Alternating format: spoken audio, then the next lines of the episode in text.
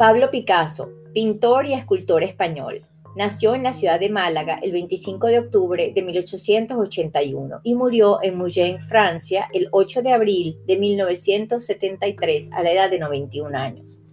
Trabajó incansablemente en sus creaciones, participó en distintos movimientos de arte, ejerció influencia en otros artistas y fue creador del cubismo junto con George Braque y Juan Gris. Como artista abordó otros géneros como el dibujo, el grabado, la ilustración de libros, la cerámica y el diseño de escenografías y vestuarios.